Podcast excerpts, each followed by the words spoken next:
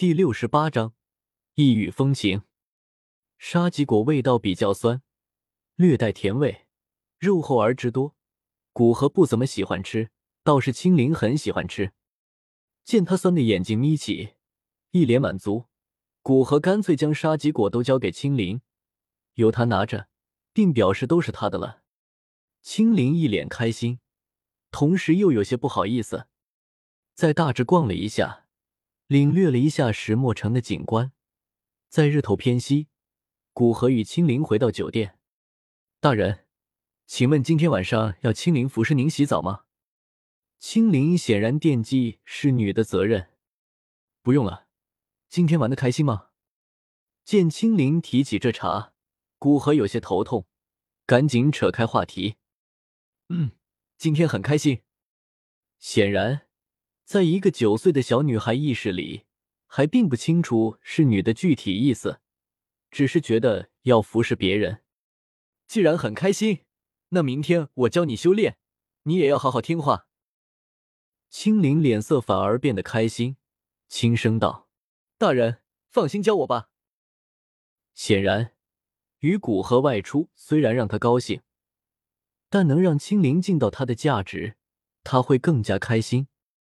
那你今天晚上早点休息吧，明天的修炼可是很苦的。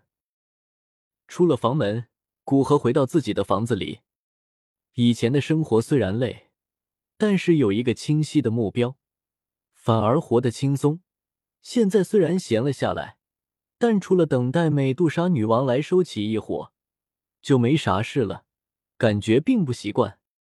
胡思乱想了一会。古河决定尽快找点事情做。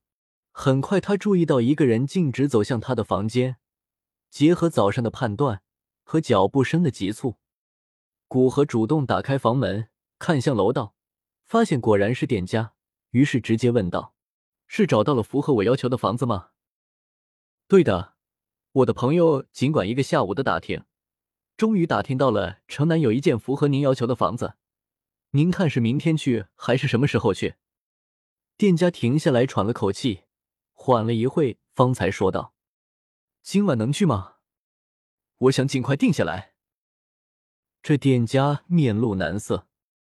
古河一看有戏，又单独拿出二十枚金币：“这是单独给你的辛苦费。”店家马上喜笑颜开，道：“虽然有些困难，但我劝劝我朋友，应该可以。您稍等。”说完，马上下了楼。看样子去找他的那位朋友了。古河相信店家在金钱下的做事效率，敲敲青灵的房门。青林，睡了吗？我们待会要去看房子，你收拾一下，一起去。好的，大人，我马上出来。突如其来的敲门声让青林整个人吓得一抖，听到是古河的声音才安稳下来，马上怯怯的回答道：“嗯。”我在门口等你。古河说完，便走到门前的栏杆处，看向楼下人来人往，打消无聊。青灵可不想让古河在门外多等，他时刻牢记着她是侍女，没见过主人家等侍女的。走出房门，见古河就站在前面栏杆处，赶紧走过来道：“大人，我已经好了，可以出发了。”看着青灵稍显凌乱的衣服。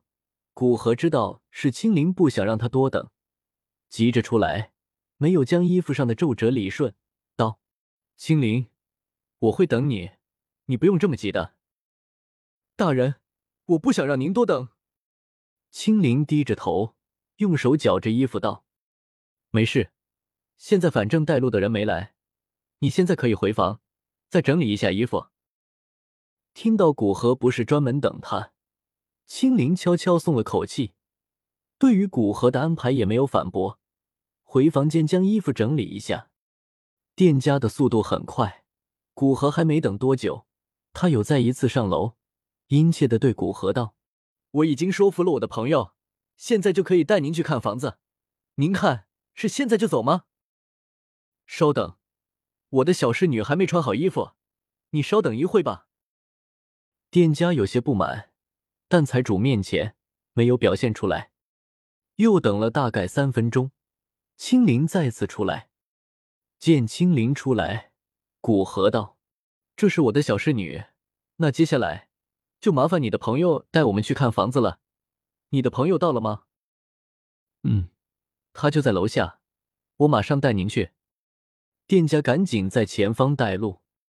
楼下的一个房间里，古河见到为他找房子的人，来人目光桀骜，一看就不是个能服软的人，但满面风霜，衣装落魄，表明最近生活不佳。看着四十来岁，修为不错，斗士二星。初见面，古河就凭借着丰富的经验看出诸多信息。不过对于他人的经历，他并不感兴趣。只是点头打招呼道：“就是我想买房，还麻烦你带我去看一下。如果合适，我想今天就确定下来。”男子没想到这个买房之人真是急性子，但这样爽快也好，于是道：“可以，我现在带你去，但你开出的佣金现在就要给一半。”古河想了想，拿出一百金币放在桌上道：“走吧。”如果不满意，我可是会有些不高兴啊。